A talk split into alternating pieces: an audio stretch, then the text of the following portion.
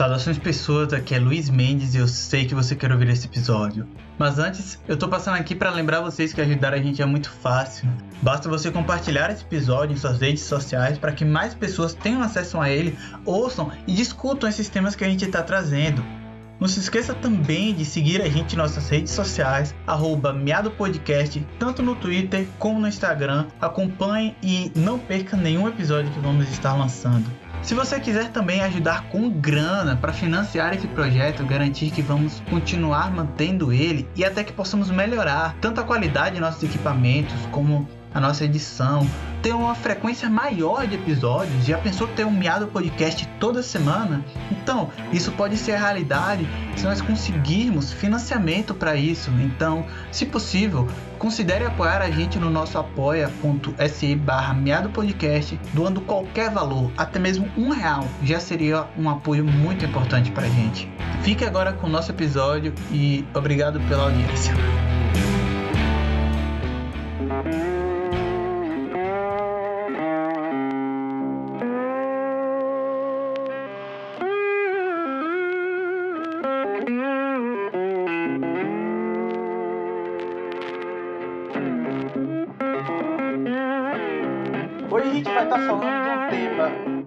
Uma discussão sobre isso. Existem alguns locais que discutem, mas eu não tinha visto ainda.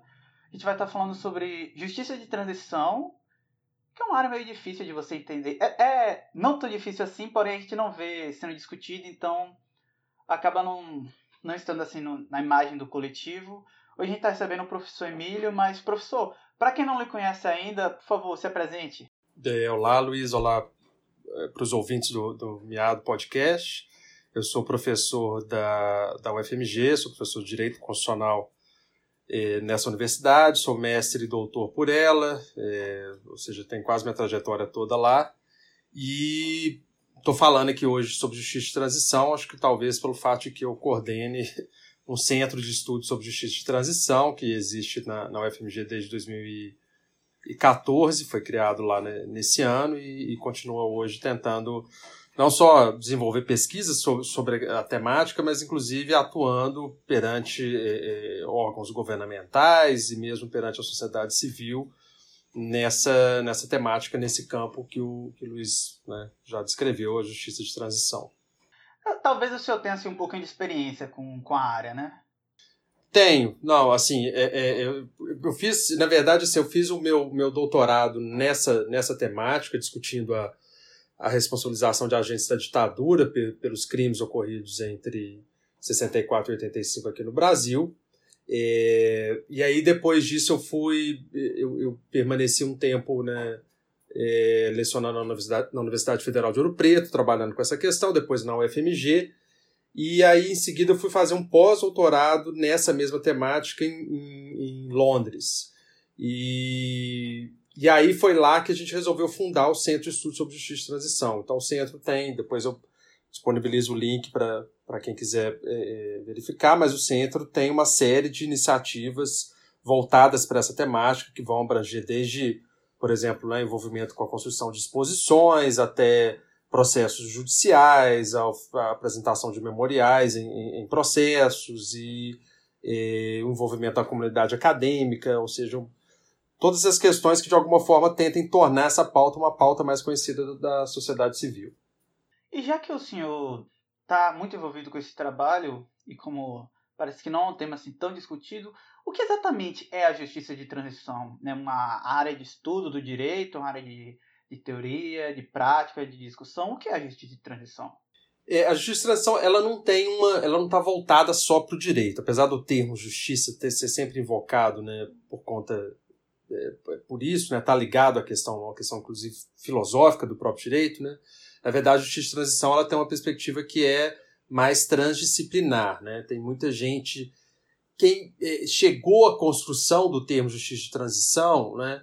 É, veio às vezes mesmo de, de, de, organizações da sociedade civil, de ONGs, é, e não tinha propriamente uma atuação que era é, acadêmica, né?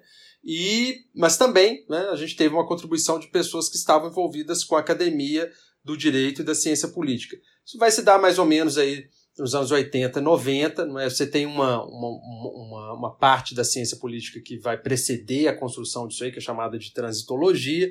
Depois você vai ter é, autores que vão dizer: olha, não, a transitologia tem um enfoque muito é, de diagnóstico, a gente precisa de cumprir certas exigências para falar de justiça de transição. E aí você vai ver a, a temática sendo discutida e proposta é, é mais especificamente com o sentido que seria o seguinte, né? Olha, você tem situações em que você tem conflito ou você tem regimes autoritários, e depois dessas situações de conflito você precisa responder a elas é, tentando propor pautas que renovem o sentido democrático daquela determinada comunidade. E aí você tem uma, uma série de, de requisitos básicos. Né? Você tem uma leitura mais tradicional que vai dizer, olha, não, para você falar em justiça de transição, você precisa ter responsabilização de agentes, você precisa ter é, reformas institucionais, acesso à memória à verdade, você precisa ter reparações. Outros agora já vão adicionar também uma preocupação com direitos sociais, com direitos econômicos. Né? Para você ter uma ideia da dimensão né, do impacto da noção de justiça de transição, mesmo a transição atual do governo Trump para o governo Biden, né, que vai, vai acontecer amanhã, hoje a gente está gravando aqui no dia 19 de janeiro, né, é, você tem atores nos Estados Unidos reivindicando o uso da, da, da discussão e da, dos elementos da justiça de transição para se pensar o que fazer, é, tanto em relação ao, ao, ao, que aconteceu recentemente, no dia 6 de janeiro, né, uma tentativa de, a gente pode dizer até uma tentativa de golpe, né, de ruptura democrática, quanto a outras reformas que diminuíram direitos, que, que, que promoveram retrocessos durante todo o governo Trump. E aí pode ser que essa leitura tradicional da justiça de transição ela seja adequada também para trabalhar nesse, nesse ponto. Mesmo não sendo a realidade que a gente pensa inicialmente quando vê a descrição, que seria é, a discussão da transição de, um, de uma ditadura militar, de uma guerra civil, num processo de democratização. Então, pelo que você está falando, ela está sendo até ampliada para para outras situações, como o senhor citou aí do Trump, né? É, na verdade, assim, o que, o, que, o que a gente tem hoje é talvez uma suavização dessa dicotomia muito clara entre regime. Este é um regime autoritário e este é um regime democrático, né? Os processos mais recentes, eles indicaram justamente o quê? Eles fizeram até com que boa parte da academia tivesse que voltar os olhos para essas outras manifestações, né, eh, esses, esses outros acontecimentos. Por quê? Porque eles vão mostrar que, na verdade, os processos são um pouco menos claros. Né? Você não tem propriamente, então, a necessidade de uma ruptura efetiva, mas você tem um processo lento de deterioração uh, de um regime democrático, de um regime constitucional, de erosão de um regime constitucional. Isso vai acontecendo aos poucos e vai parecendo que é uma coisa é, natural, que é parte, talvez, de um governo mais conservador, não é nada tão é, é, grave. Só que quando você olha para a figura de uma maneira um pouco mais afastada, né, de uma maneira mais panorâmica, você observa que, na verdade, houve um prejuízo sério a essas instituições constitucionais, essas instituições democráticas. Então, é, é, é essa, é esse, é essa sensação que, que aparece hoje na leitura que, os, que vários acadêmicos fazem do cenário norte-americano. Uma deterioração muito clara do sistema partidário, uh, problemas gravíssimos e limitações em, relações ao, em relação ao próprio sistema constitucional, um sistema eleitoral completamente é, é, desatualizado para o que se espera de uma, de uma democracia hoje no mundo todo, um processo muito dificultoso de mudança da própria Constituição de 1787, uma certa forma, até uma crítica né, de uma, é, uma Constituição que talvez já não seja a Constituição adequada para os Estados Unidos é, hoje, ou seja, esses fatores todos vão indicar, não, então a democracia norte-americana, que parece ser o exemplo de democracia saudável, não é. Então talvez ela também tenha que passar pelos processos tradicionais aí de transições que a gente costuma estudar para outros países ditos, por exemplo, do sul global, ou, ou países, entre aspas, eh, não desenvolvidos que, que enfrentaram mais esses problemas de, de, de democracias menos consolidadas. Né? O que é interessante, porque ao longo do século, final do século XIX, século XX, também agora no século XXI, os Estados Unidos tomou muito para si esse papel de defensor da democracia, de que vai levar a democracia até os lugares onde ela não chega, que vai defender os interesses da liberdade e tal, sendo que eles próprios em seus territórios não são assim tão democráticos quanto eles fazem parecer. é, a confusão da eleição de 2020 é, acho que expõe bem isso, de como é um processo muito complexo e difícil de ser entendido. E tem um amigo meu que fala que quando tem muita burocracia é porque fica fácil de mudar as regras em cima da hora, de, de não explicar o que é está acontecendo. Então acho esse um ponto bastante interessante. É, na, na, verdade, assim, bom, eu talvez discordaria um pouquinho dele, porque é, a academia em geral tende a achar que talvez a construção, você tem um sistema de agências, um sistema é, burocrático um pouco mais forte, não no sentido ruim do termo burocracia, mas um sistema de uma, de uma construção estatal com certa expertise, com técnica, ela possa ser importante para frear algumas medidas é, é, que possam ser medidas completamente antagônicas ao que se espera de um regime constitucional. Basta pensar no que, que por exemplo, a Anvisa, é, com toda, toda a, a, tentativa de aparelhamento dela né, por parte do governo Bolsonaro, qual foi a resposta dela no último domingo e como que isso abalou mesmo a própria, a, a própria vamos dizer assim, é, é, dinâmica política desse governo aqui no caso brasileiro. Né? Mas o caso norte-americano, de fato, assim, é, é, uma leitura extremamente equivocada, pobre, no, no mais às vezes assim, bastante ignorante, aquela de se pensar que é, pelo fato de você ter um Estado que é economicamente muito consolidado, ele tem também ali claramente é, uma distribuição efetiva dessa, dessa economia, do acesso aos bens que essa economia produz, e por consequência você tem também um Estado que é efetivamente democrático. Muito pelo contrário, né? a, a construção do, da, da, do constitucionalismo norte-americano ela tem muita, tem muita coisa a ensinar. Há algo, sim, importante para se aprender, por exemplo, em termos de separação de poderes, de controle de constitucionalidade. Agora, por outro lado, você tem um sistema eleitoral que é extremamente defasado para a escolha da presidência da República, que tem um, um peso simbólico imenso na forma como o cidadão norte-americano pensa e age. Né? Basta pensar como os cidadãos é, se comportaram perante a, a Covid-19 né? por influência do próprio Trump, e o mesmo se aplica aqui no caso brasileiro. Né?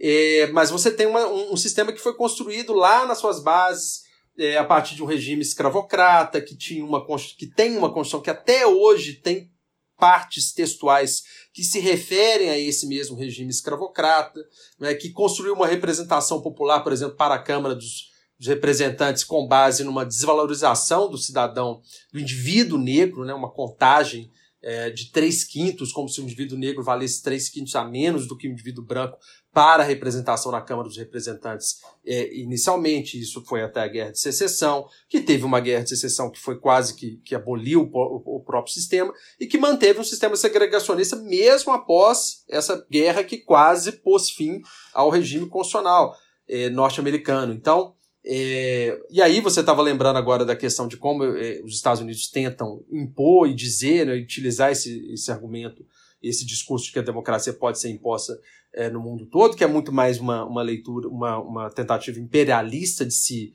é, determinar geopoliticamente na, na organização mundial, né, de, de, no concerto mundial das nações, por assim dizer. É, basta pensar que isso foi feito e foi levado a, a, ao limite na vigência de um, de, um, de um ato que é o Patriot Act, que é 2001, né, que foi a resposta do governo George W. Bush ao, ao, ao ataque às torres é, é, em 11 de setembro, né, as Torres Gêmeas, é, e que era um, um, ato assim claramente violador do sistema constitucional norte-americano. Né? Muitos professores, muitos teóricos leram aquele momento como um momento de agressão efetiva ao sistema constitucional, a direitos como a privacidade, a direitos como a proteção contra uh, uh, processos criminais é, indevidos, né, ao devido processo legal e etc., ampla defesa. E isso aconteceu, né? uh, na vigência dessa democracia, que está longe efetivamente de ser uma democracia que se possa dizer plenamente saudável. Né? Agora que a gente abordou um pouco desse, dessa noção, é, qual seria então, quer dizer, existe um processo de transição, é, como a gente estava falando, que, que, seria assim modelo ou então ideal? É, a gente tem na história esse esse processo de, de transição ideal seria um modelo para outras transições? Não, não acho. Acho que, na verdade, assim, o que foi possível fazer foi olhar para várias é, pra fa foi fazer um estudo comparativo e analisar diversas ordens é, é, diferentes, em, em, em, regiões diferentes, influenciadas por fatores diferentes, e dizer, olha, o que, que foi é, importante de colher dessas, dessas transições, o que, que elas trouxeram de, de benéfico. E aí foi possível construir como se fosse uma caixa de ferramentas da justiça de transição com aqueles elementos que eu mencionei aqui agora há pouco. Né? É, o, e hoje essa caixa mesmo já está toda sendo reformada, repensada, né? E, e, e, já há outros elementos que são invocados para serem introduzidos é, nela.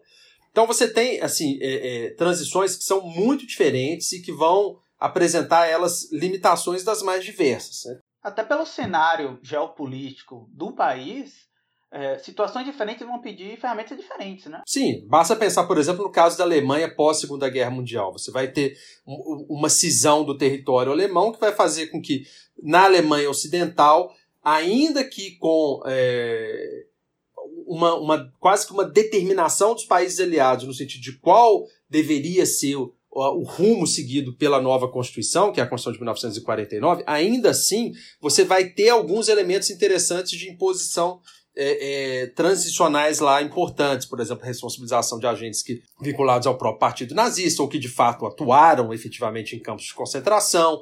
É, você vai ter sistemas de reparações interessantes, por exemplo, é, reparação simbólica, né, uma certa conscientização é, nacional e uma reflexão sobre qual foi a omissão, por exemplo, da sociedade como um todo em relação aos crimes contra a humanidade do, do, do, relacionados ao próprio Holocausto, né, para falar de uma maneira mais, mais ampla, né, mas incluindo, incluindo outras violações. É, mas você não vai ter, talvez, é, é, você vai ter talvez limitações que vão fazer com que é, não se tenha focado, por exemplo, em violações de direitos de minorias específicas, como mulheres, é, é, como negros, né?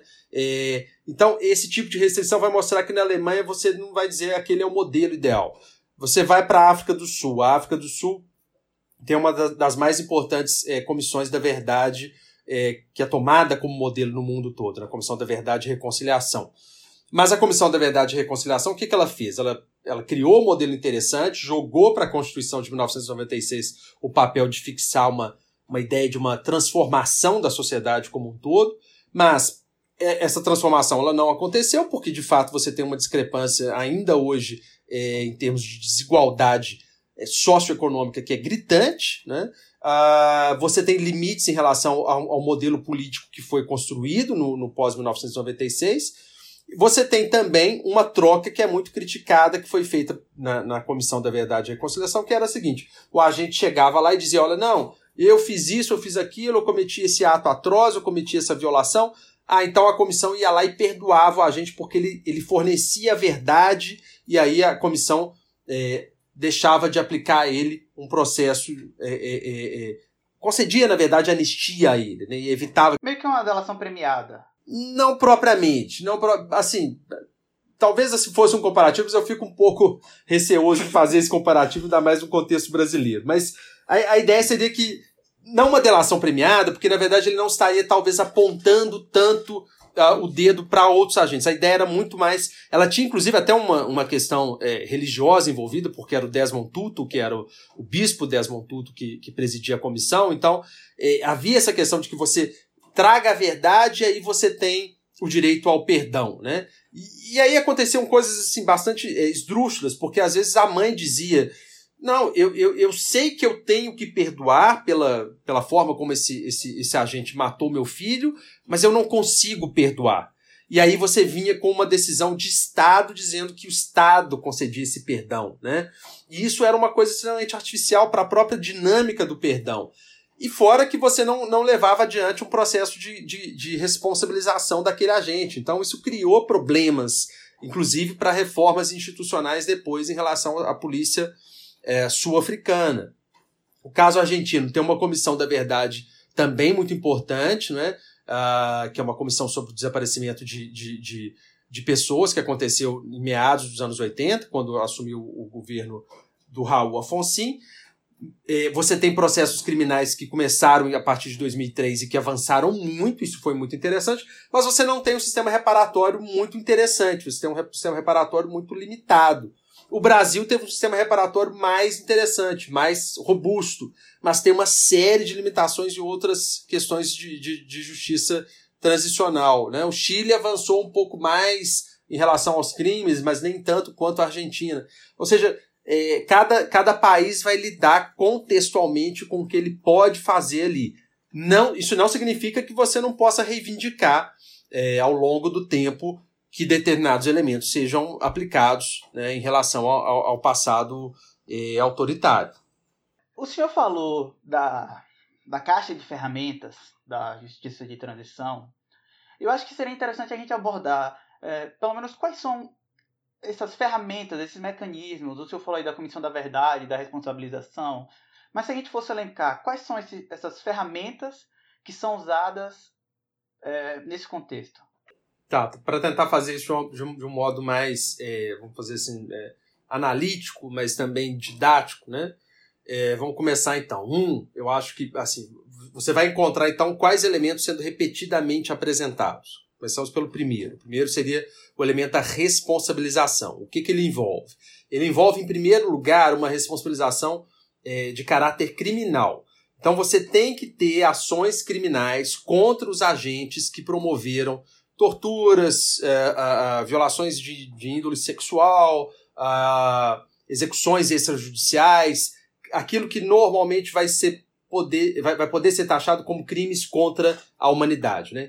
Isso é importante por quê? Porque daí você diz assim: o Estado que deixou de ser um Estado autoritário é agora um Estado democrático e não tolera que aquelas práticas que foram práticas autoritárias elas simplesmente sejam colocadas debaixo do tapete. Então, é fundamental ter essa, essa ferramenta da responsabilização criminal. O que, que acontece com ela normalmente? Ela tem sempre que lidar com um fator que não é da justiça de transição, mas é das transições.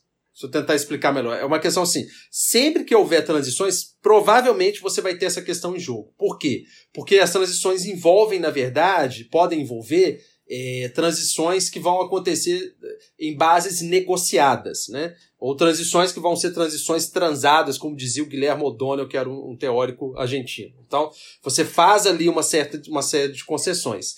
E aí, o que pode acontecer? Você pode ter anistias que tentam é, englobar, na verdade, aqueles que eram os opositores do regime, mas normalmente os, os que são os, os donos do regime inserem provisões que vão tentar beneficiá-los nessas anistias. Então, isso se torna um problema grave para ser resolvido quando se fala de responsabilização.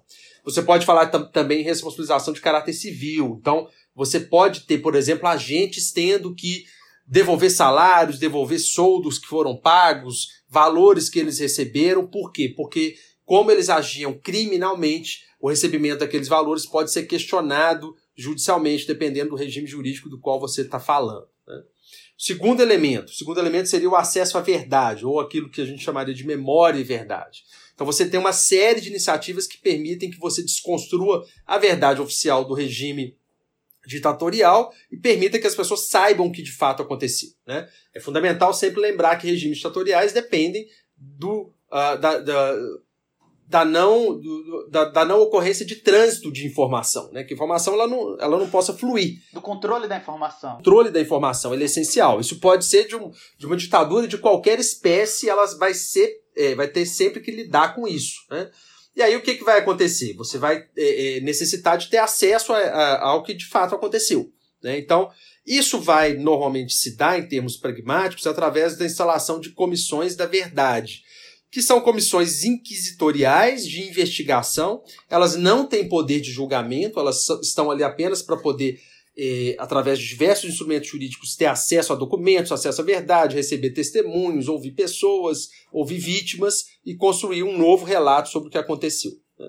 E você tem outras iniciativas de memória e verdade também, a construção de museus, por exemplo, né, de é, centros de memória, a, a, a, organização de arquivos públicos, né, arquivos que a gente poderia chamar de, até de arquivos de direitos humanos, em que você poderia ter acesso então ao processo que levou à execução de um determinado opositor do, do regime, né, ou, se não houver processo, quais documentos que eram coletados para manter é, o perfil do, do, do, do opositor, etc. O terceiro elemento seria o elemento da reparação. Né? O Estado diz: olha, eu errei e por isso eu devo reparar. Né?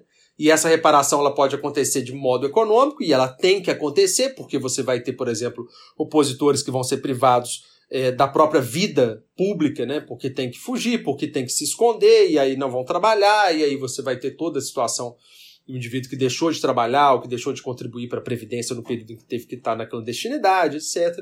Mas você tem também reparações de índole simbólica, mudar o nome de uma rua, tirar aquela questão de você saudar, né? Ah, Avenida Costa e Silva, né? Avenida que leva o nome de um ditador, aquilo pode permanecer?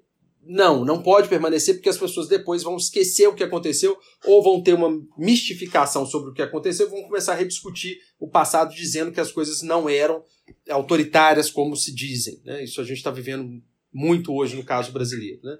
E por fim, as chamadas reformas institucionais. Você vai então. É, alguns países, por exemplo, do leste europeu, que depois é, do fim da, da, da do domínio é, é soviético, né, passaram por diversos é, expurgos. Então você tinha a necessidade de procedimentos administrativos, você tirava servidores públicos que eram servidores que cooperavam diretamente com violações de direitos humanos. Uh, mas você pode ter também reformas institucionais mais amplas. Então vamos transformar a polícia numa polícia não efetivamente militar, numa polícia que entenda que ela tem que proteger a sociedade, não atacar a sociedade. Essas, esses são os quatro elementos básicos. Alguns autores falam também em reconciliação, outros vão falar também no, no, no, acesso a direitos sociais e econômicos, mas basicamente a construção da caixa de ferramentas termina naqueles quatro elementos. Antes da gente falar do Brasil, que vai ser a, a polêmica, eu queria ver um pouco da questão da, da América Latina, porque assim, é, pelo que eu já fiquei sabendo, na questão da Comissão da Verdade, como o senhor falou, da Argentina, foi bem rápido. Parece que cinco dias depois do fim do, do período militar, do regime militar, começou essa instauração da Comissão da Verdade. Então, acho que também afeta muito é, como essas ferramentas vão ser usadas, como esse processo vai se dar, a forma como esses regimes chegam ao fim, não é? Se chega num fim mais conciliatório, se chegam numa derrubada, com certeza. Se, se você tem uma, uma, uma transição que é controlada de cima para baixo, né? no caso brasileiro, a transição tem. A gente vai falar daqui a pouco, mas tentou-se controlar a transição brasileira de cima para baixo, mas depois a gente vai ter um elemento que vai modificar um pouco essa história, né? que a gente precisa sempre reler de forma crítica aquele período. No caso argentino, o que, que você teve? Você teve uma falência completa do regime ditatorial por causa da Guerra das Malvinas. Né? Não só por causa dela, mas por uma crise econômica, por diversos outros fatores, mas a, a, a, a derrota na guerra foi crucial para que os militares saíssem numa situação horrível né, daquela ditadura. E aí isso fez com que houvesse uma pressão imensa, inclusive de partidos políticos com bandeiras reivindicando que essas questões fossem levadas adiante, né, que essas investigações acontecessem. Né? Então, a instauração da, da CONADEP, a Comissão Nacional sobre o Desaparecimento de Pessoas, né, ela foi fundamental. Até porque você tinha também eh, uma facilidade de que essa fosse uma bandeira de partido político na transição, porque pelo horror que isso causava, né? Então, as pessoas sabiam da história dos voos da morte, que, os, que as pessoas eram jogadas né, no, na, na, na, no mar ou no Rio da Prata, é, é, é, logo depois elas serem é, receberam um sonífero, não é? Alguma coisa nesse sentido. Então você sabia que isso e depois os corpos começaram a aparecer em praias no, no, no Uruguai, né? Então, esse horror já estava assim, é, é, muito documentado e já era muito falado na, na, sociedade argentina. Isso facilitou com que você tivesse uma pressão maior. Né? O caso chileno, em que você tem também um número elevado de vítimas, né, um número é, importante de vítimas, ele vai acontecer numa transição que é ma muito mais controlada, que é controlada efetivamente pelo regime do Pinochet mas que é, ao longo dos anos que se seguiram, e principalmente pelo fato de que o Pinochet vai ser vítima, vai ser dizer vítima, né? na verdade ele vai ser réu é, é, num processo criminal levado adiante na Espanha, né? E depois ele vai responder isso na, na, na Inglaterra. A Inglaterra vai deferir uma extradição para a Espanha, inclusive para ele ser é, punido. Isso vai fazer com que você tenha a, a possibilidade ali de começar a pensar em outras medidas mais concretas mais cedo. E aí, no caso brasileiro, isso vai acontecer de uma forma diferente. Né? Não sei se, se, a gente, se eu já entro nele ou se a gente. A gente entra daqui a pouco. Porque o senhor falou do Chile, e aí me veio a curiosidade. Porque aqui no Brasil, a nossa Constituição atual, ela é pós-regime militar. Porque a gente teve a, a, a Constituição depois de Vargas, de 47, salvo engano, por aí. É. E aí a gente teve uma nova Constituição feita pelo, pelo governo militar. E a gente tem é, a Constituição atual, de 89, de 88, perdão, é, já de um processo de democratização, já com, é, discutindo toda a questão de direitos humanos, tal, criminalização da tortura e, esses, e essas questões. Porém, no Chile, é, a constituição do governo militar ela só está vindo a acabar agora. É, no ano passado é que foi derrubada ela e vai ser convocada uma nova constituinte para convocar essa constituição. E aí talvez seja justamente efeito desse, desse controle do regime de como, de como acaba essa manutenção da Constituição do Chile. Aí eu fiquei curioso de saber se, se é, como é que acaba acontecendo essa transição constitucional. Se é, é mais comum a Constituição ser refeita, a Constituição ser mantida. É, na verdade, eu acho que, que a questão foi a gente poderia até dizer, de uma certa forma, bem arquitetada pelo próprio Pinochet. Né? Então, quando ele vai fazer a, a, sua, a sua Constituição, na né, Constituição ainda do regime, ainda na década de 80, ele já tinha em mente a possibilidade de que a, o regime ditatorial teria que se desfazer. Ele já, ele já notou que essa era uma onda que deveria aparecer em vários países e a América Latina não tinha como é, é, fugir disso. Então, ele arquiteta uma transição que vai acontecer com uma constituição ainda do regime. Como se aquela constituição é, é, estabelecida e imposta pelo regime pudesse ser uma constituição é, razoável para uma transição que viesse a acontecer dali em diante. Normalmente, o que vai. É, é, o resultado de, uma, de um regime que, que acaba, né, de um regime ditatorial que chega ao fim, ou de um conflito, né, ele vai ter como resultado uma nova Constituição que vai atuar como uma Constituição de fato de mudança, que vai inaugurar o, a, a, nova, a, a nova ordem justamente a partir dessa dessa ideia de que constituições de fato criam ordens completamente diferentes. Né?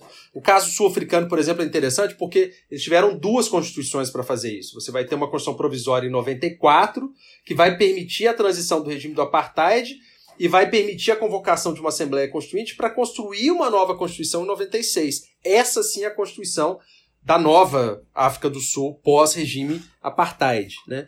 É, o caso da Tunísia, mais recente, de 2014. Né? A Tunísia é, sai de um regime ditatorial e vai construir todas as bases de um regime é, é, que se pretende democrático a partir de uma nova Constituição, que é a Constituição de 2014.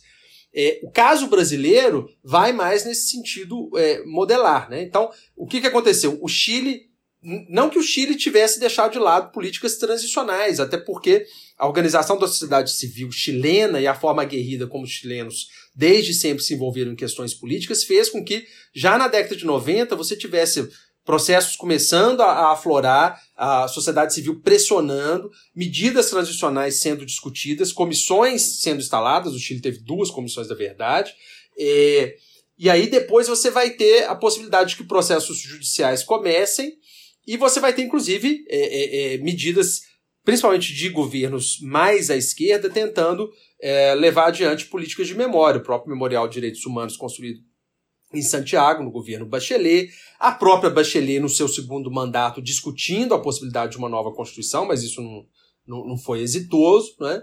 E, e, vai ser justamente um governo mais conservador, um governo que vai atacar, é, atacar direitos socioeconômicos que vai fazer com que a sociedade se organize, se coloque, né, aí talvez a gente poderia dizer, numa, numa própria revolução para exigir uma nova Constituição.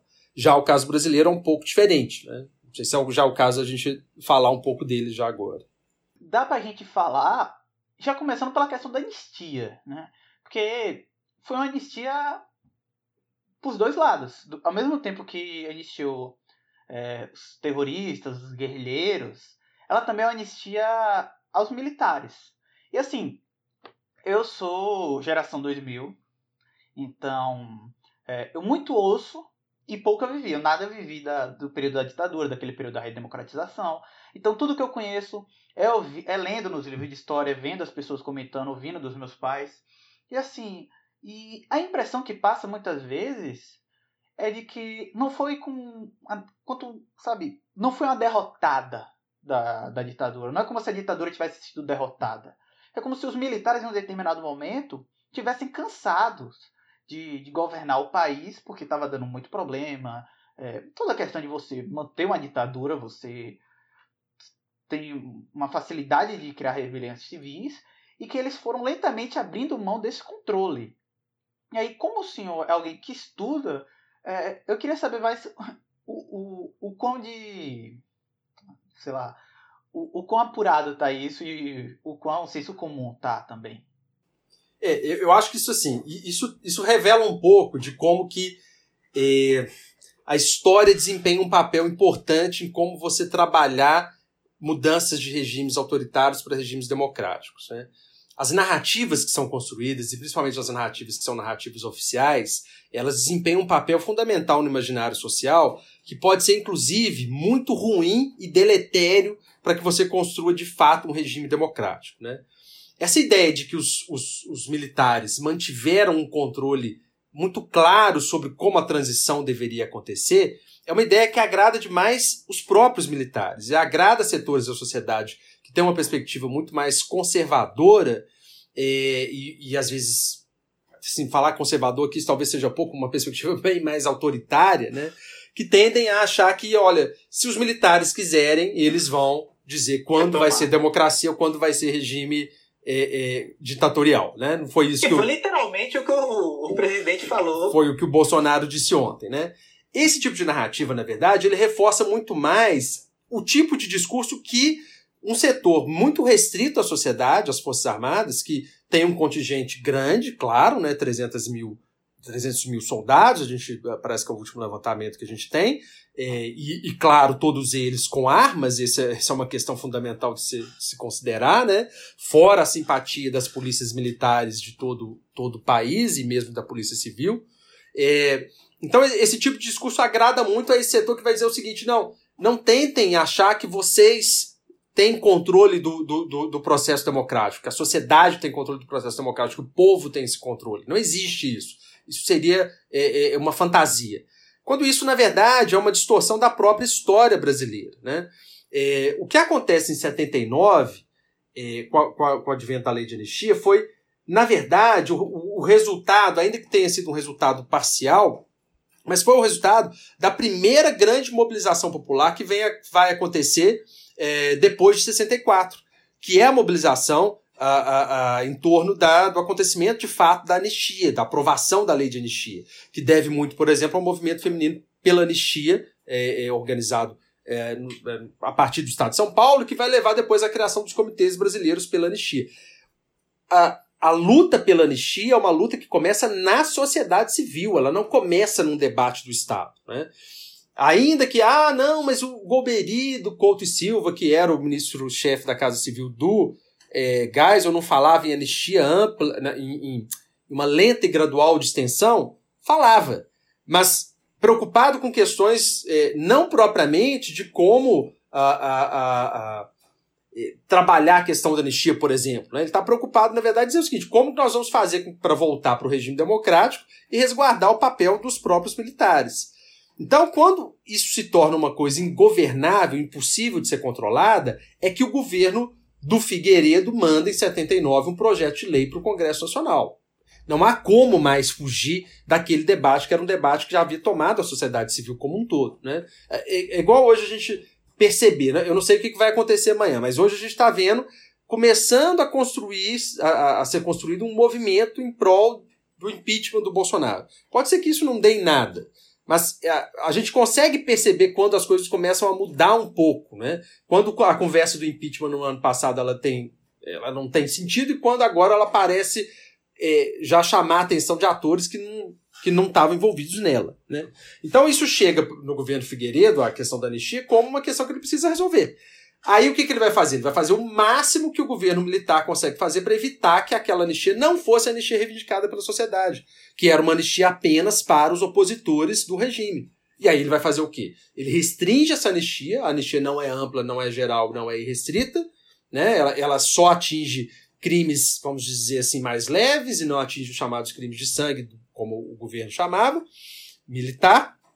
E ela é uma anistia que também, de uma forma muito é, vamos dizer assim, marota, né, vai atingir também os agentes do regime. Está lá, é um termo que é colocado na lei de anistia, crimes conexos, né, em que ele não diz exatamente o que, que é isso, mas as pessoas passam a entender que é que são os crimes dos agentes da ditadura, porque ele também não poderia dizer que eles cometeram crimes, né? Então, é, essa é uma questão também da narrativa oficial que as Forças Armadas até hoje levam adiante.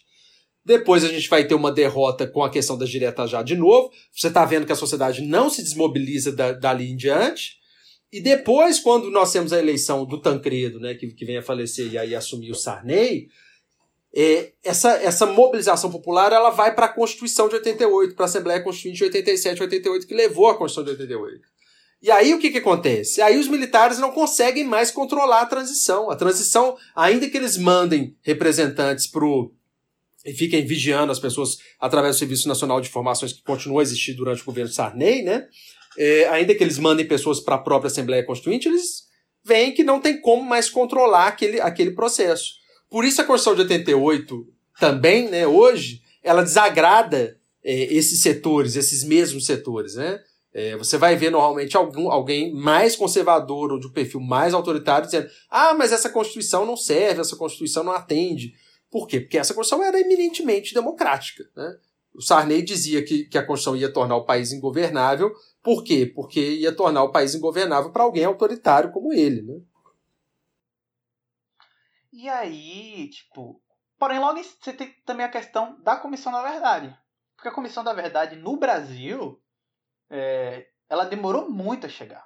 Se você for pensar, como você falou, a questão da Argentina, a questão da África do Sul, no Brasil você teve quase 20 anos até, até começar a ter um processo de comissão da verdade e documentos se perdem, ou são sumidos, ou somem.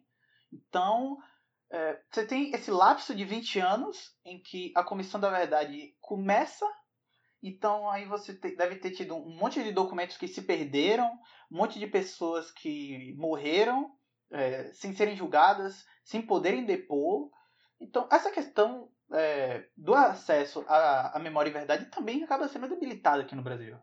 É, tem um outro ponto que, conecta, que se conecta com o que eu tinha falado antes, né, que é, é, é uma leitura que é feita por um, por um professor é, chamado Antônio Pereira, que é aquela questão de você não ter na transição brasileira partidos políticos com a bandeira da questão da anistia, da questão da, da, da, da justiça de transição. Isso não aparece na, ela aparece uma forma. Ela aparece na Constituição de 88, no artigo 8 do ADCT, a anistia está lá, mas ela não é uma questão que é tratada como uma questão que interessaria a sociedade como um todo.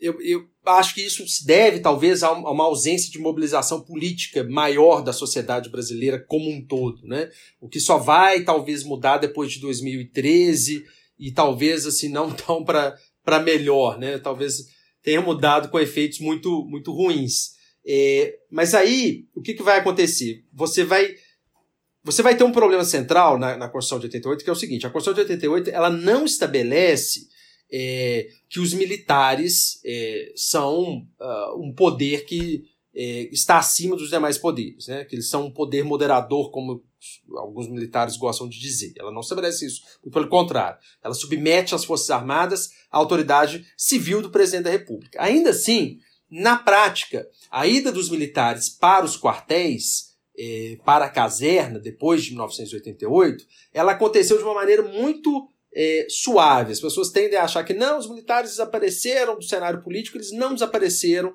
eles, eles tiveram posições muito importantes, principalmente em questões de segurança pública. Né? A gente sabe aí da, da, das convocações que acontecem em acontecimentos aí como Olimpíadas ou, ou, ou Copa do Mundo, ou mesmo é, é, em operações de garantia de lei e ordem, é, mas, além disso, posições é, é, chave em questões de segurança pública, por exemplo, o governo FHC aconteceram, uh, elas desapareceram um pouco nos governos é, Lula uh, e Dilma, mas depois eles voltam numa politização excessiva no governo Temer e que agora é colocado de uma maneira escancarada. Então, a, a Constituição eu, eu acho que assim, não só a Constituição de 88, mas o constitucionalismo pós-88 poderia ter sido muito mais severo num controle civil dos militares, muito mais efetivo.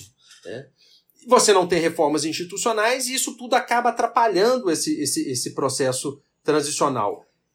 O resultado é que é, toda vez que se falava em comissão da verdade, investigação dos crimes, isso era sempre tomado pelos militares como uma ofensa imensa, como algo que não poderia acontecer de modo algum, que eles não aceitariam.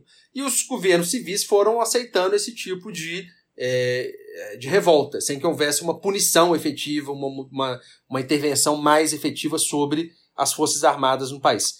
Então isso fez com que a, a, a Comissão Nacional da Verdade só fosse aparecer é, é, em 2012, né, e depois o seu relatório publicado em 2014, é, que é um relatório é, é, tímido até, ele, ele é um relatório que sistematiza muita coisa, mas ele não encontra muita coisa, como você bem disse, muita documentação sumiu, muita gente que poderia depor não depôs, porque veio a falecer, né? Ah, e isso limita esse, essa questão da, do próprio, da própria memória e da própria verdade no caso brasileiro, fazendo com que a gente possa não saber de diversas atrocidades que aconteceram durante o, o regime. Né? O senhor estava falando da questão da segurança pública. Eu lembrei que mais cedo o senhor também falou da questão da polícia, de é, parte desse processo de redemocratização se você fazer uma polícia preparada para lidar com o cidadão, ao invés de uma polícia para atacar o cidadão. E no Brasil a gente vê meio que o contrário disso, porque a polícia militar brasileira é uma das polícias que mais mata e é uma polícia assim extremamente violenta. É, você vê curso de preparação de, de policiais militares é um curso assim de guerra, quase que preparando assim o cara para estar tá sempre atento, sempre procurando uma ameaça, sempre pronto para reagir, sempre pronto para tirar primeiro e perguntar depois. E agora a gente teve aquela tentativa, essa tentativa de tornar a polícia militar mais parte das forças armadas, é, tirar um pouco o controle dos estados da polícia militar e dar ao poder executivo central a presidência. E você também tem a questão de territórios que são entregues à, à jurisdição militar, é, intervenções militares se tem no Rio de Janeiro é, por muito tempo, é, locais que o governo diz que não tem mais como lidar e chama os militares. Então, isso realmente mostra como, apesar da gente achar, ter essa fantasia que você falou de que, ah não, passou 88, os militares voltaram para a caserna, eles sempre tiveram ali rondando, meio como que espectro e agora mostram as caras. Sim, é, é, o, o, o, o, golpe de 64, na verdade, ele acabou aprofundando muito esse tipo de organização, essa aproximação das polícias estaduais é, do sentido uh, e da forma como deveriam é, funcionar as polícias. É, é, é, a polícia nos estados deveria perder aquele seu caráter civil e se aproximar daquilo que significava a atuação da polícia, é, do, do, exército ou, ou, das forças armadas de uma forma mais ampla. Né? Então, uh, isso vai começar já na década de 60 e vai ser aprofundado depois do golpe. Você vai ter, por exemplo, uh, questões como do tipo, você só podia ter, o governador só poderia manter o secretário de segurança pública com a chancela do governo é, militar. Se, se fosse alguém que eles não concordassem, então o secretário teria que ser alguém indicado por eles. Aí você vai ter uma, uma série de operações que vão, principalmente a Operação Bandeirante, vão, vão, vão tentar tornar a lógica de atuação das polícias uma lógica muito mais próxima da lógica é, de guerra da, da, da, das Forças Armadas. Né?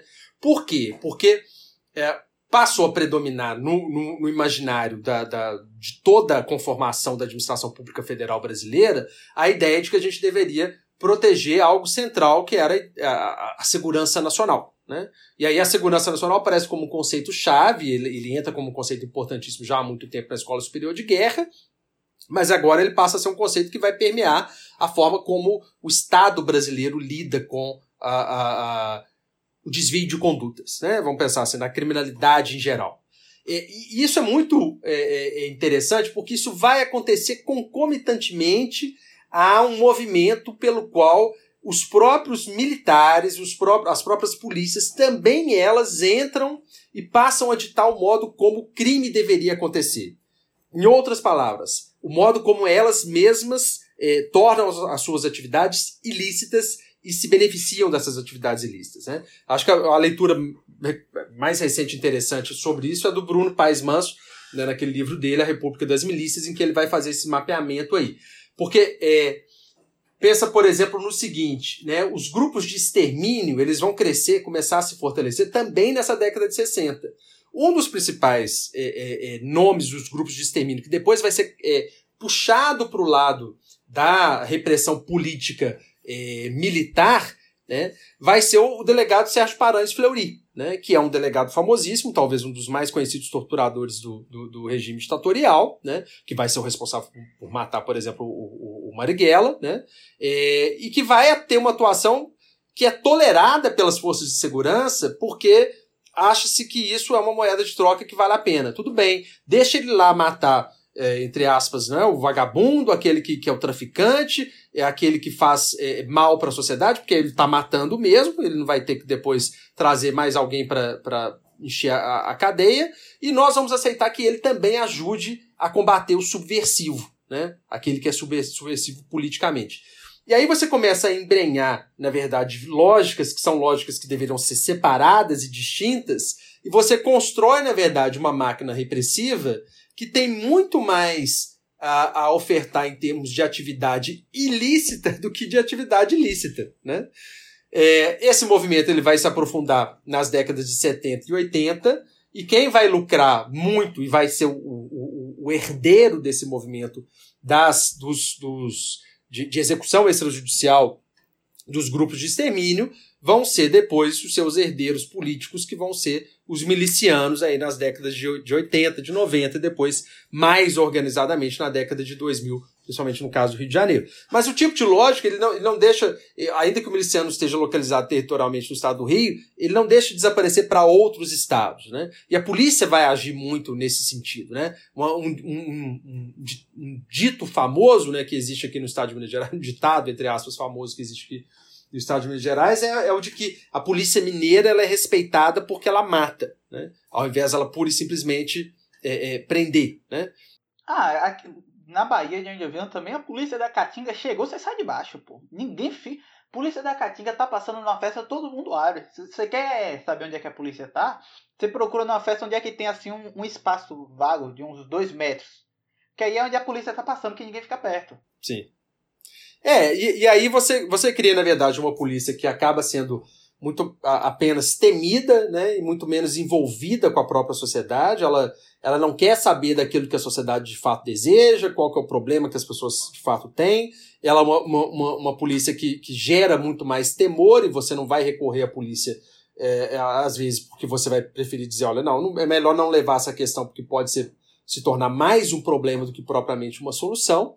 É, e aí você mantém um tipo de lógica que faz com que, é, sem aquele elemento da justiça de transição, das reformas institucionais, que faz com que isso seja alterado durante o constitucionalismo pós-88.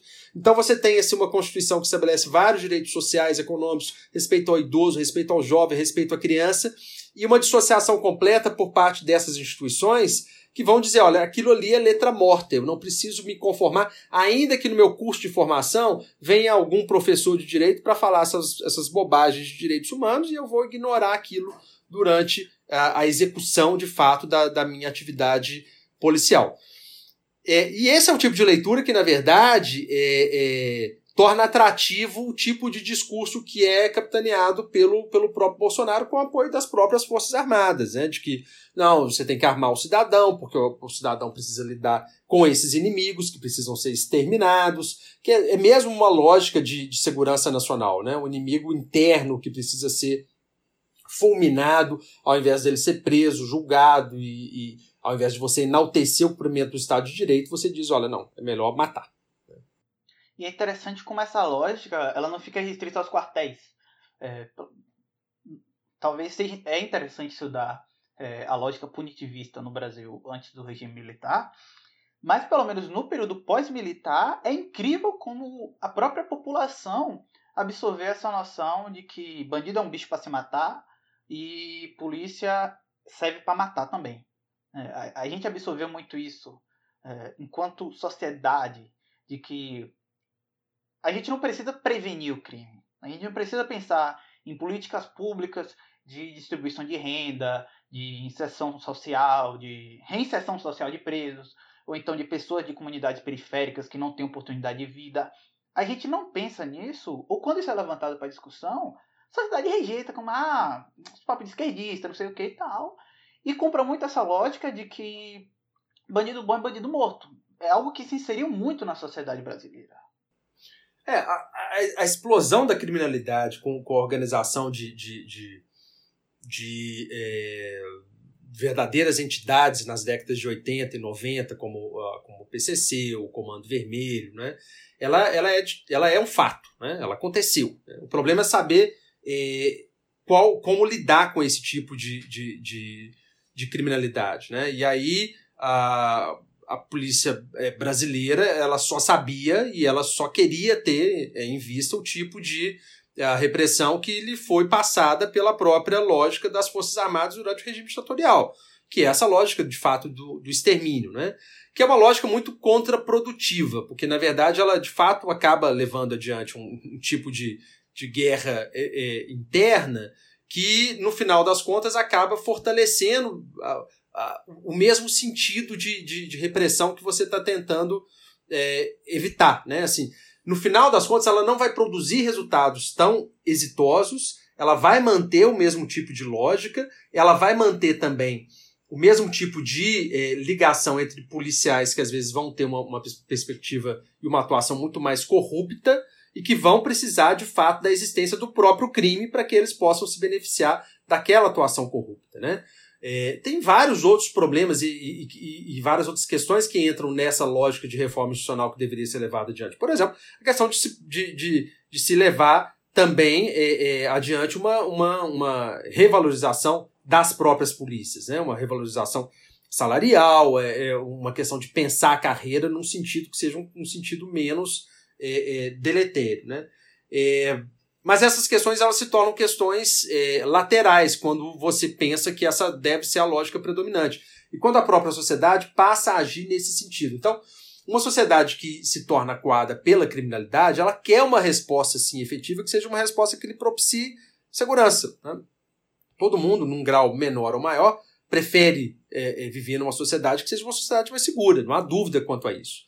Agora, você tem estudos de psicologia social que vão mostrar que há um perfil de certos conservadores que vão ter uma, uma, uma, uma predileção por uh, certos comportamentos num mesmo sentido, né? uma ideia de que você não, não há mudanças muito bruscas na forma como, como as pessoas atuam e agem na sociedade, elas têm identidades parecidas, e você sabe de, de onde provém a ordem e quem dá a ordem para que a sociedade funcione dessa ou daquela maneira. Né?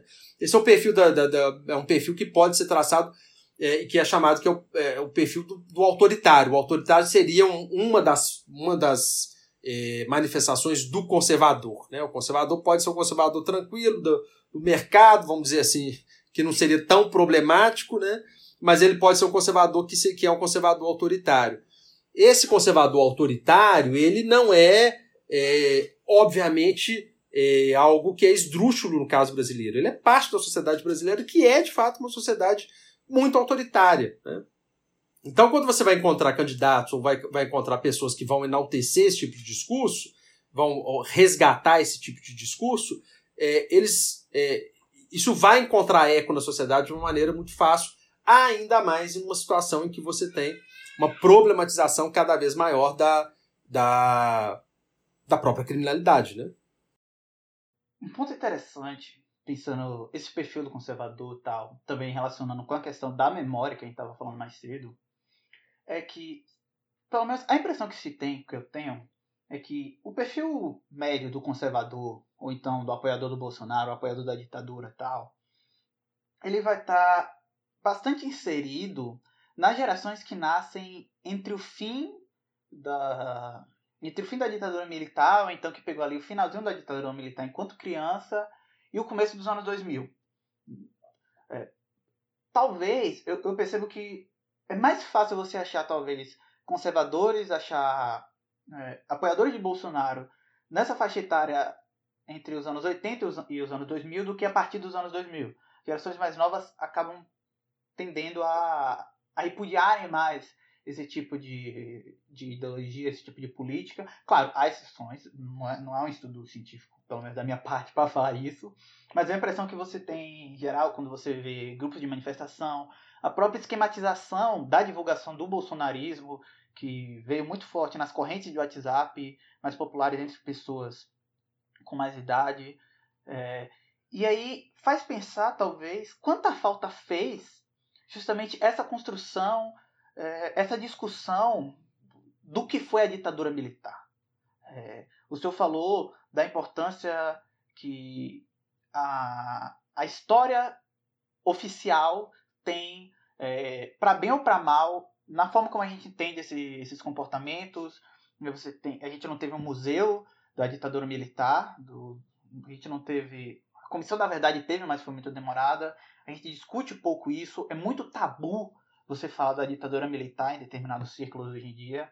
Pega a própria questão, o Marighella que o senhor citou, que o filme que o Wagner Moura está fazendo, está dando um, um, uma confusão para ver se sai, para ver se não sai, se assim libera, não libera. E a volta é, desses pensamentos autoritários, a volta desse autoritarismo, a, a volta com força até da, da, de uma parcela da população pedindo a volta dos militares ao poder, como a ditadura foi esse bom lugar, talvez seja justamente essa falta que fez a gente discutir é, o que foi a ditadura militar, o que foram os horrores e como ela foi praticada. Então, acho que acaba sendo um legado que a minha geração, as gerações mais novas têm, que é discutir mais isso para não ser tanto tabu assim, eu acho. É, você teve. A, a gente teve políticas públicas importantes, é, principalmente em governos mais à esquerda, mas o governo, apesar do governo FHC também ter, ter entendido que essa era uma, uma questão fundamental, né? O governo FHC, durante seu governo, que foi aprovada a lei que levou à criação da Comissão de Mortos Desaparecidos Políticos, né, em 1995.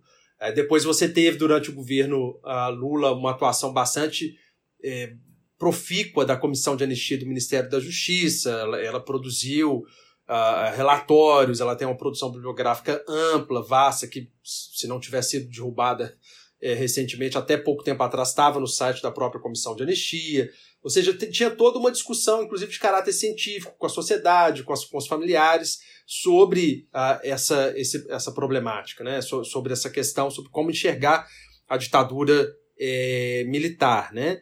É, e, assim, eu acho que talvez isso poderia ter sido mais ecoado pela própria mídia, né? E as pessoas tendiam, lembro uh, de, de, trabalhar com essa, com essa temática nos anos uh, 2010, 2011, 12, e ver muita gente dizendo: olha, não, essa é uma questão que ficou lá para trás, isso não tem nada a ver com o que está acontecendo hoje, né? E as pessoas não, não têm é, uma, uma ideia clara de como há uma dimensão eminente política no fato uh, de como você representa o passado.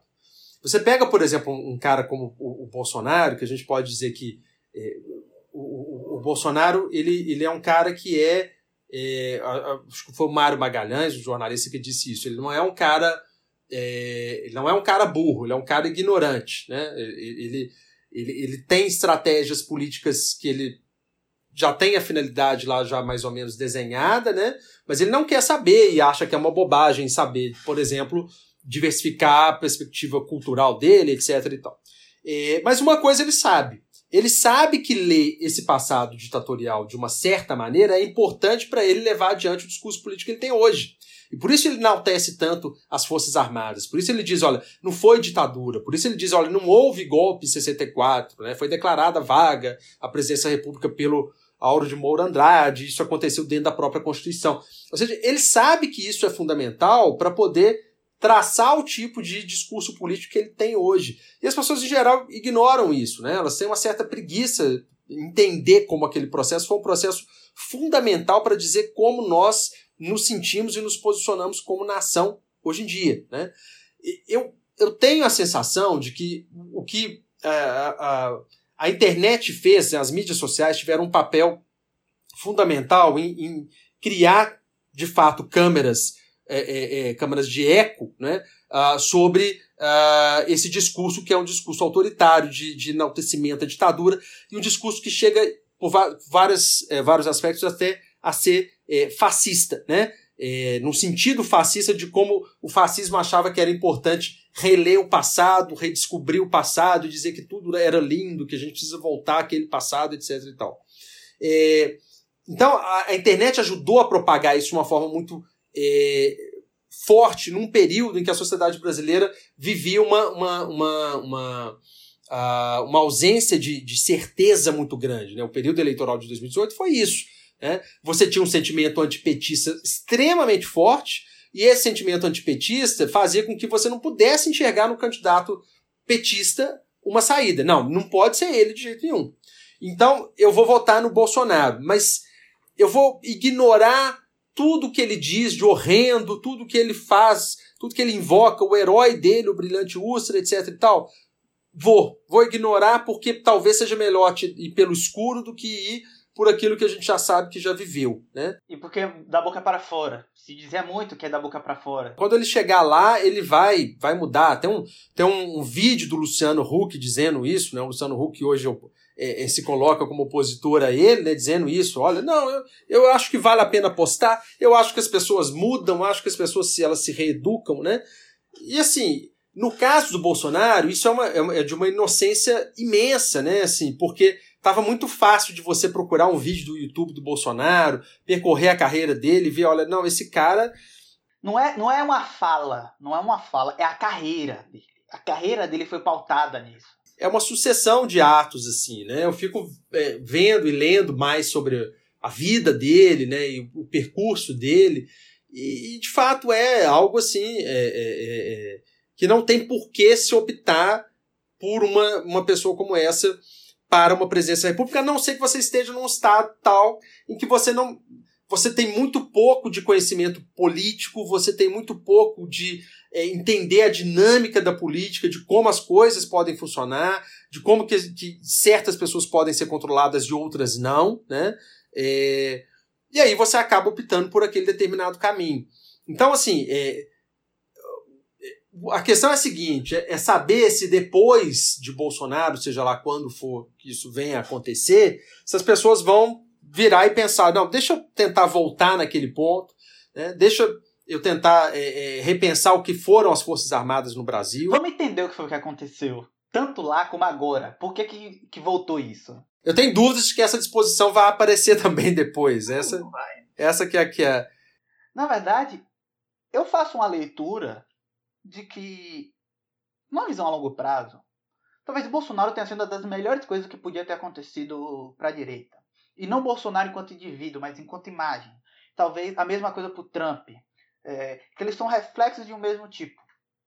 Que é um sujeito de extrema direita.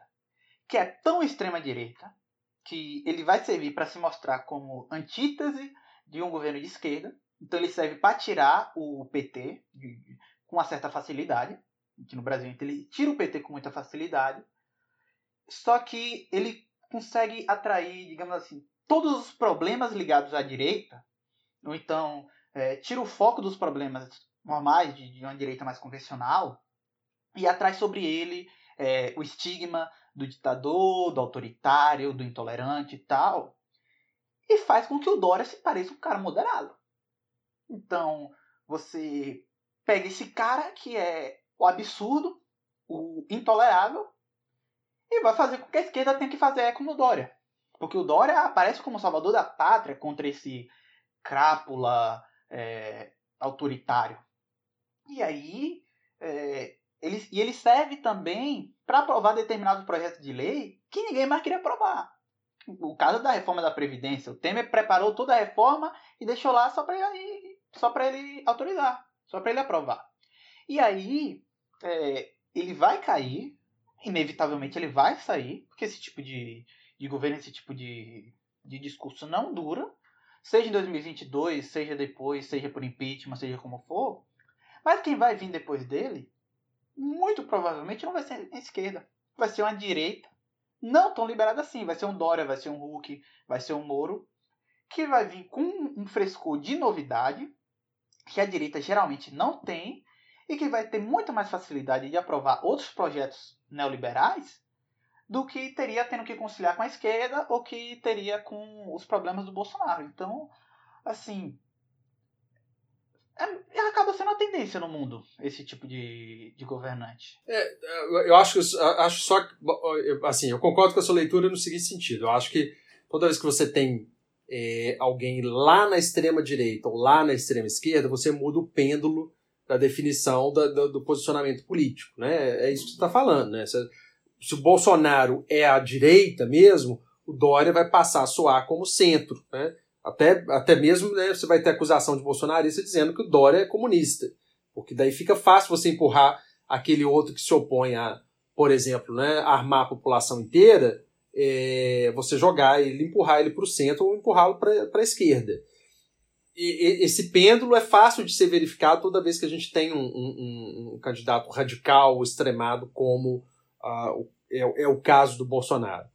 Eu só acho que tem um fator complicador em relação a uma pauta que seja uma pauta é, só pró-mercado, a uma pauta que seja uma pauta só é, reformas, é, vamos manter aqui essa lógica neoliberal que o Bolsonaro aprofundou é, depois que o Temer não conseguiu ser tão exitoso. É a gente tem que lembrar que, na verdade, o Temer não conseguiu aprovar a reforma da Previdência diante das inúmeras acusações de corrupção que seu é, governo sofreu e ele mesmo sofreu. Né? Acho que isso atrapalhou demais o plano dele de aprovar a reforma que ele queria, e aí o, o Bolsonaro levou isso adiante com, com, muito mais facilidade.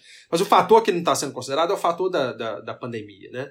Eu acho que é, a gente dá, tá para ver qual, qual vai ser o resultado, que eu acho que vai ser um resultado desastroso, da suspensão e do fim, na verdade, do, do auxílio emergencial.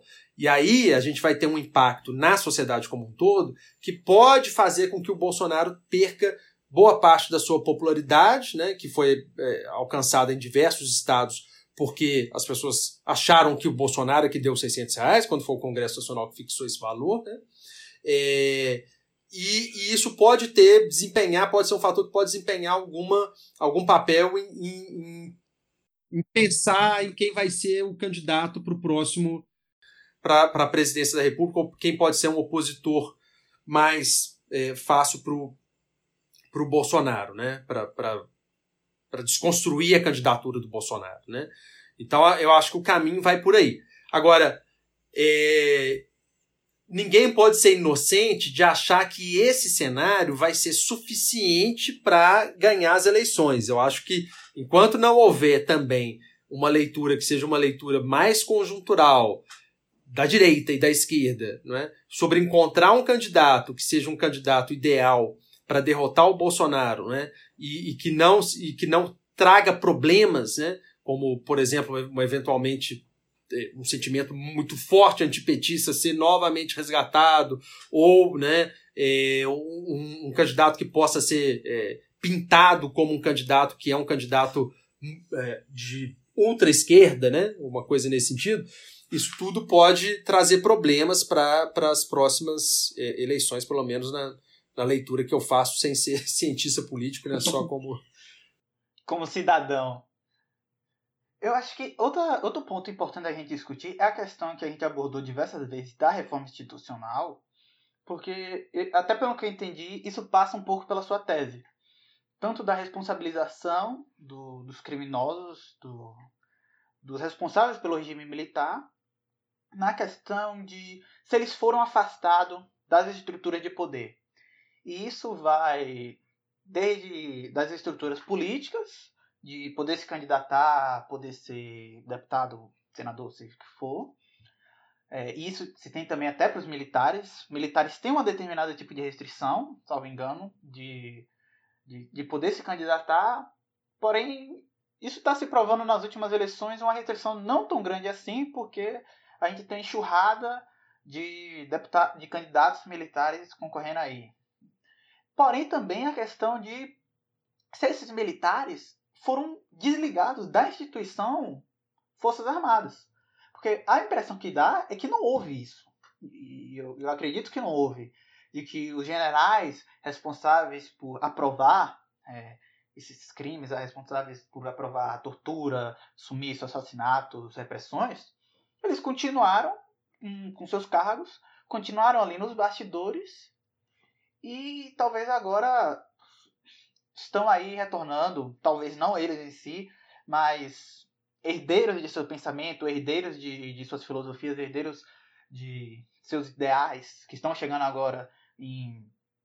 Tanto isso vai tipo, literalmente desde executivo, com Mourão, até ministro, é, até deputado, chefe de partido. Então, é, isso também é algo que impacta hoje na sociedade brasileira, não é? Não, com certeza. Acho que assim, a, o, o, um dos fatores, e isso é uma coisa, até fazer um, um merchan aqui, Luiz, é, é eu estou terminando um livro é, que, que vai sair não aqui no, no Brasil, mas vai sair na, na Inglaterra, que o título do livro é Erosão Constitucional no Brasil. E aí, é, para analisar esse processo de, de, de, de é, vamos colocar assim, de, de uma destruição por fases, né, por estágios do constitucionalismo brasileiro pós-88, um fator fundamental a ser considerado são as Forças Armadas, são os militares. Né? É, e aí o que a gente consegue perceber é justamente isso. Ao invés de ter um papel que seja um papel efetivamente de resgate, de fortalecimento do, da, do Estado de Direito, da democracia, nesse pós-1988, o papel foi muito mais um papel é, deletério, né? um papel ah, de inserção na política recorrente, sendo que a, a, regulação específica dos militares nesse aspecto os proíbe de fazer isso. Né? Ah, no pós-governo Temer, essa inserção foi é, aprofundada num nível absurdo, então isso não começa com o Bolsonaro, começa na verdade com o próprio Temer. Depois o Bolsonaro é que faz essa mudança toda de chegar a quase né, 5 mil cargos ocupados aí por militares da administração pública federal. É, e mantendo uma lógica que é essa mesma lógica. A gente consegue enxergar isso muito claramente na forma como os militares é, aparecem e discutem questões políticas no Brasil. Né? Sempre aquela lógica de segurança nacional, sempre aquela lógica de combate ao inimigo e etc. Né? É, e aí tem uma leitura interessante, tem uma, tem uma, vamos dizer assim, uma anedota interessante sobre essa história que diz respeito ao que aconteceu no, é, no Haiti. Né? Teve, é, durante o governo Lula, né, de uma maneira a gente pode dizer, quase que até desastrosa, houve uma opção política do governo Lula de levar os militares para reconstruir o Estado eh, haitiano eh, logo depois do, do, do Jean-Bertrand Aristide ter sido deposto, né, efetivamente, pelo governo eh, de uma maneira não clara, né, mas foi deposto com uma ajuda clara do governo norte, com a ajuda do governo norte-americano, né? E aí tem uma leitura do Perry Anderson, que é um historiador norte-americano, que ele vai dizer o seguinte: olha, quando os militares são levados para lá, eles passam a achar que eles detêm de fato o domínio de questões de políticas públicas que parecia que eles tinham esquecido, né? que eles detinham durante o regime militar, depois isso sumiu, mas em 2004, indo para o Haiti, eles voltam de lá enaltecidos pelo que eles fizeram lá, assim, né, na visão deles mesmos, é, e por isso eles passam a achar que é, no Brasil eles podem ter, sim, algo a dizer sobre políticas públicas é, no caso brasileiro. E aí você vai perceber, de fato, de certos, certos comportamentos ali em diante em relação ao Ministério da Defesa, né, que o Ministro da Defesa, a gente sabe, é um civil, né, deve ser um civil, só que agora não é mais, é desde o governo Temer, é sempre um, um militar, mas era um civil para servir de anteparo entre o presidente da República e as próprias, os três comandantes das Forças Armadas. Né. E aí você vai passar a perceber esse comportamento. Quem estava lá no, no, no, no, Haiti? Né? Olha que, que coisa interessante. Santos Cruz, que já não está mais no governo, né? era um dos. Não, o Santos Cruz não, corrigindo. O Santos Cruz chegou e foi, foi para a África, na verdade. Mas o, o, o, principal indivíduo, o principal ator que estava na, na, na é, é, no Haiti é o Augusto Heleno, que é o chefe de, do, do, Gabinete de Segurança Institucional do governo Bolsonaro, né? que é o militar no, é, no, qual o Bolsonaro confia mais. Né? É, em relação a ele, o Bolsonaro tem poucas dúvidas e, e, e, e consegue dizer que politicamente ele pode tomar decisões se aconselhando né, com o Augusto Heleno. A leitura que o Augusto Heleno tem é essa leitura que o Bolsonaro tem, né, de que o mundo é um mundo dividido entre capitalismo e comunismo, né, de que as coisas precisam ser tratadas dessa mesma forma. Então isso vai fazer. E outra coisa, olha que interessante, Luiz. O Augusto Heleno era ajudante de ordens do Silvio Frota. O Silvio Frota ele foi ministro do Exército do Geisel. E o Silvio Frota fez o quê? Não, mas tem coisa pior do que ser ministro do Geisel. Se, é, pior do que ser ministro do Geisel é você tentar dar um golpe no Geisel para poder é, ser o próximo né, presidente da República, né, no lugar do Figueiredo. E foi isso que o Silvio Frota tentou fazer. Né? Foi um tipo de agitação política nesse sentido que fez com que o Geisel tivesse que demiti-lo e assumisse demonstrasse, na verdade, para os militares que, olha, não, a presidência da República precisa comandar o exército. Né? O exército não pode comandar a presidência da República. Que era uma lógica que talvez o Costa e Silva é, acreditasse nela, né? que o, o, o Médici acreditava nela, mas que mostra, na verdade, então, que é esse indivíduo que estava lá, né, que trabalhou diretamente com o Silvio Frota na sua juventude, que hoje ocupa um dos cargos centrais da administração pública federal brasileira. O que, que ele que vai é ter? O braço direito do presidente. É, o que, que ele vai ter para dizer para o presidente se o presidente disser que quer dar um golpe? Né? Ele vai dizer, de, dê. Né? Ou faça o, faça o seu melhor e consiga o apoio necessário para que você possa levar adiante essa aventura política sua. Né? Inclusive, quando eu vi aquela frase do, do Bolsonaro falando que quem determina o regime democrático são as Forças Armadas, eu senti quase como um ressentimento, sabe? E ele dizia assim: Poxa, mas vocês não me apoiaram aqui, sabe? Por dar o meu golpezinho. Eu que, que queria tanto dar esse golpe com vocês, vocês não me apoiaram. Senti meio que esse ressentimento, esse ressentimento. Mas já falando em golpe, queria discutir aqui o, o, com o senhor uma questão que, assim, é, a política muda, ela está sempre mudando, as relações políticas, as relações de poder, elas estão sempre mudando. E assim, é, do mesmo jeito que a gente não pode falar do fascismo em 2020 como o mesmo fascismo que existia em 1920, é, porque muda-se os atores, muda-se as dinâmicas de relação global, muda-se os contextos, então acabam mudando as aplicações, é, as realidades, é, de que até que ponto a gente não está mais numa ditadura.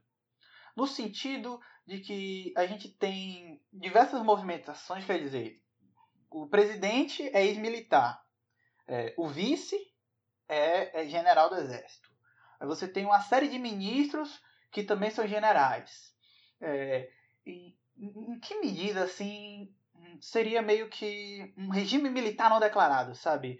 Porque se, se as conjunturas políticas é, não acabam mudando para que seja um regime militar disfarçado que você não precisa mais declarar que é um golpe militar, porque isso gera é, caos político, isso gera repercussão internacional e tal, mas que de, uma forma tímida não seja ensaios dos militares retomando, ou então dessas parcelas do, de, da sociedade mais autoritárias indo nesse sentido, e que seria assim um, uma ditadura militar à lá século XX.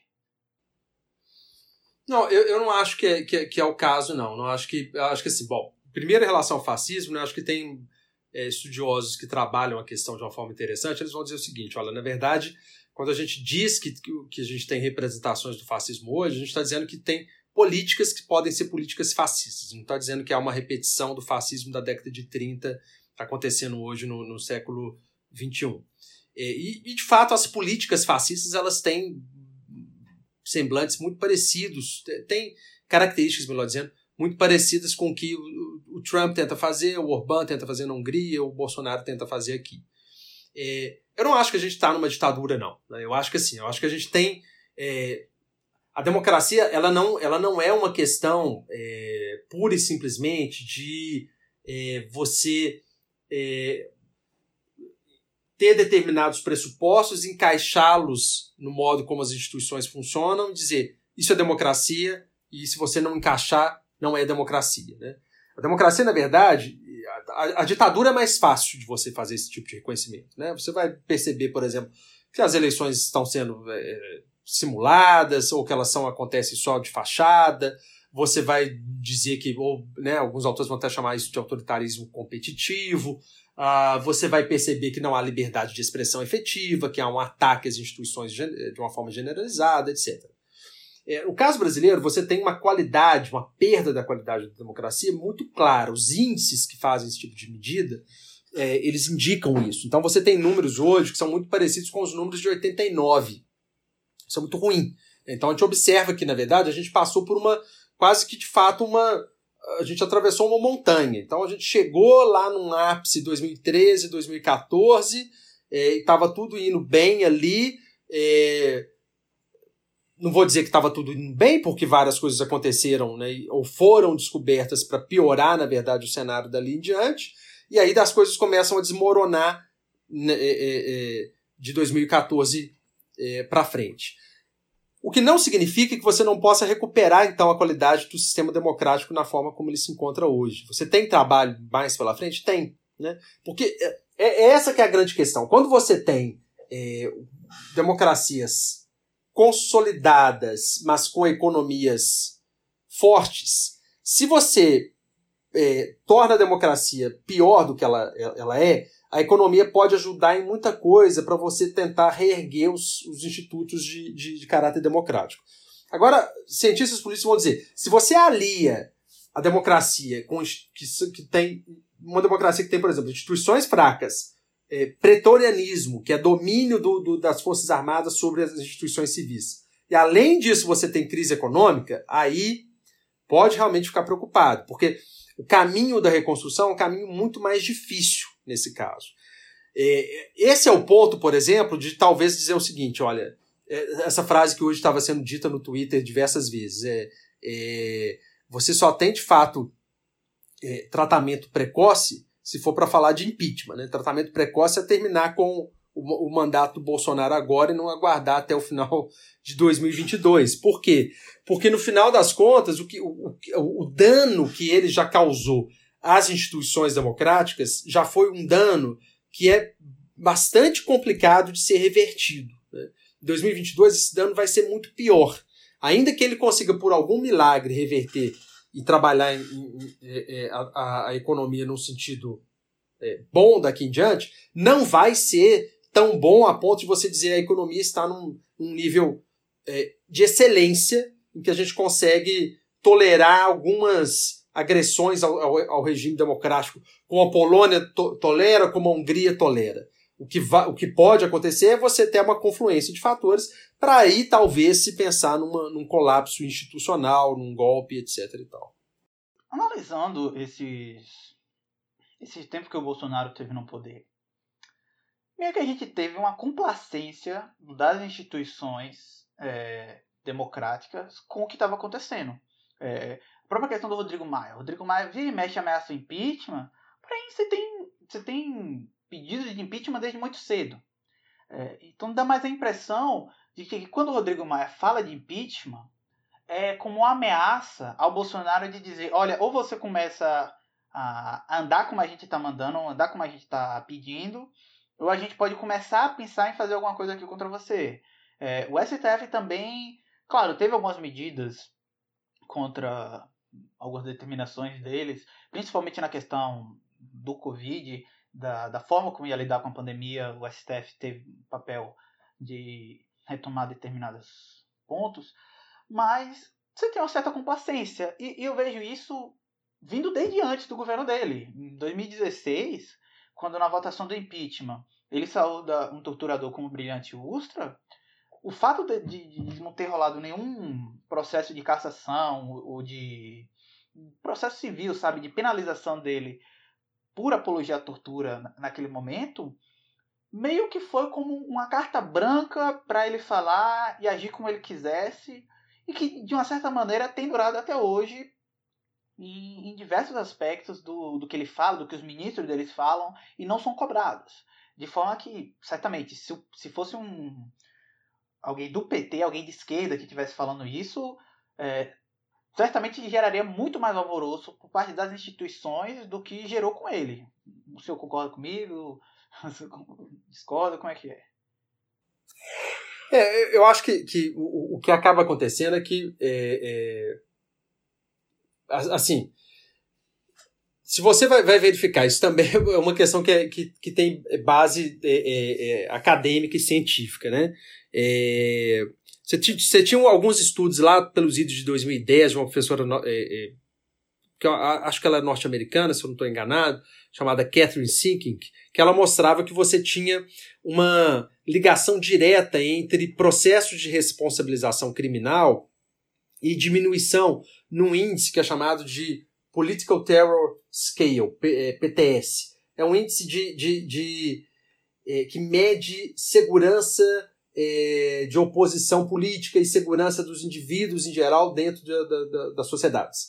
Aí você faz o seguinte: você pega lá a Argentina, que tem um número grande de processos criminais de agentes da ditadura, o, o índice é menor. Você pega o Brasil, que não tem nenhum, né, nenhuma condenação, o índice é muito maior. O índice é, é pior no caso brasileiro. Né?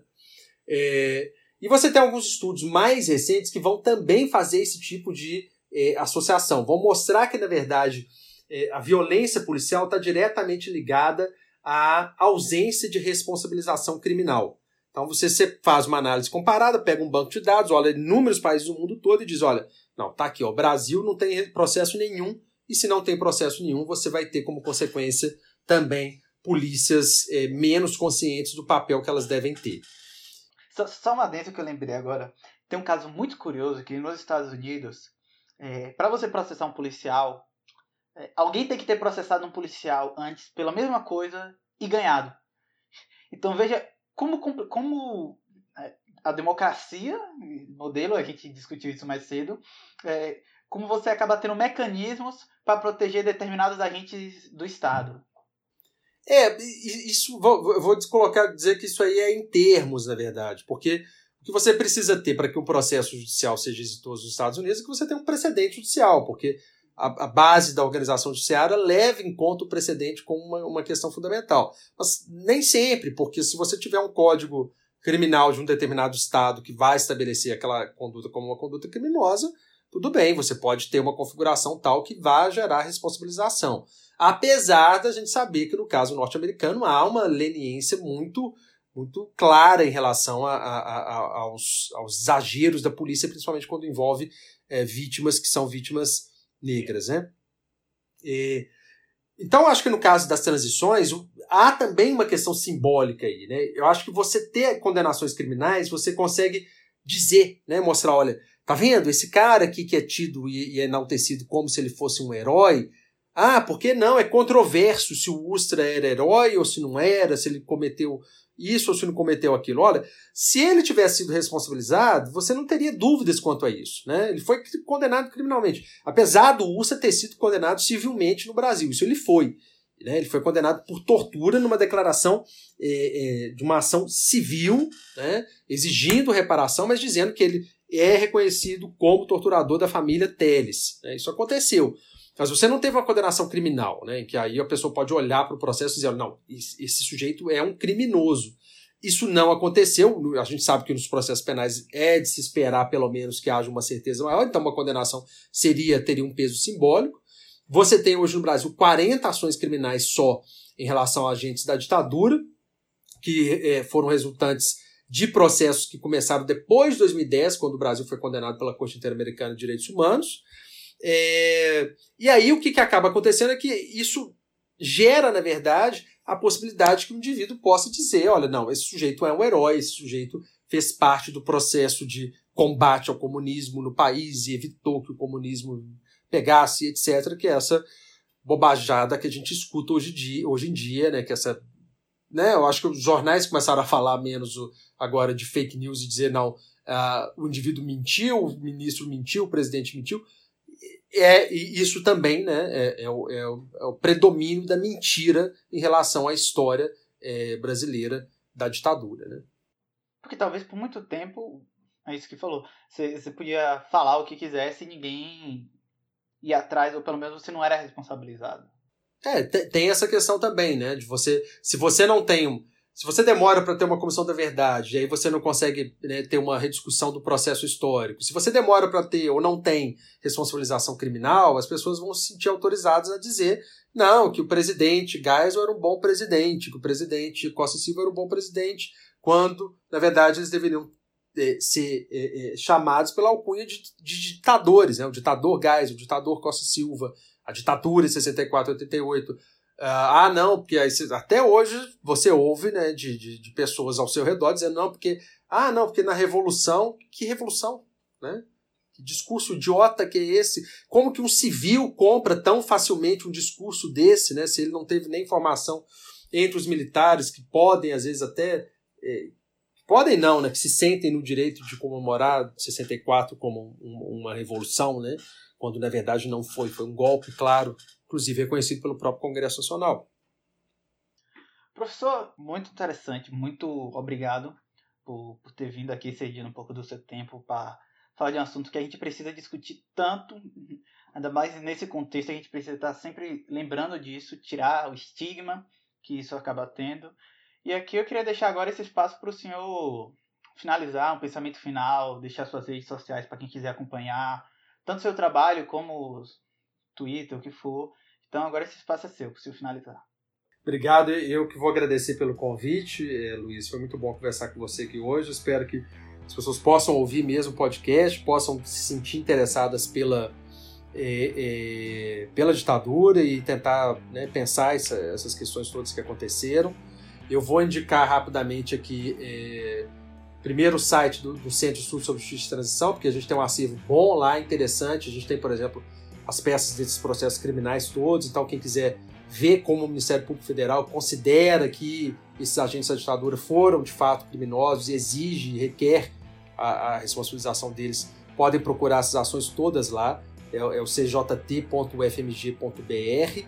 É, eu vou indicar também o, o, o meu site, é emiliomeyer.com, é, o Meyer com Y aí no, no meio. Uh, quem quiser dar uma olhada em, em, artigos ou coisas que eu escrevi, que tangenciam ou discutem diretamente questões relativas à ditadura brasileira e o processo mesmo atual de erosão da democracia brasileira. E quem quiser me seguir no Twitter é peluso, peluso com S, Emílio, peluso Emílio.